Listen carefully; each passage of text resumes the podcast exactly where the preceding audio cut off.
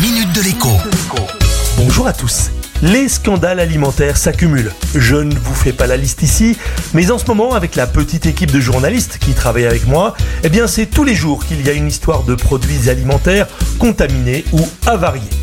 Pour éviter vous aussi de tomber sur un mauvais lot, il existe tout de même quelques techniques simples qui devraient idéalement devenir des réflexes demain. D'abord, je vais vous étonner, mais il y a le choix de l'enseigne. D'un côté, il y a ces magasins qui exposent encore les produits frais dans des réfrigérateurs et même parfois des congélateurs à ciel ouvert. De l'autre, de plus en plus de magasins ont tout remplacé pour des modèles de frigo et de congélo avec des portes vitrées. Non seulement c'est évidemment beaucoup plus vertueux sur le plan écologique, ces appareils consomment en effet beaucoup moins d'électricité, mais le risque que les produits de la première rangée, parfois empilés au bord du frigo, ne soient pas à bonne température est limité.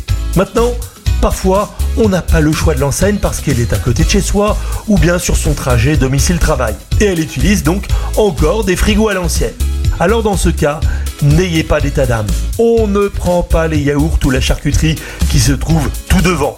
N'hésitez pas au contraire à plonger votre main dans le présentoir pour attraper les produits qui se trouvent tout derrière. En plus, vous pourrez constater que bien souvent, eh les produits à l'arrière ont des dates limites de consommation plus éloignées que les produits au premier plan.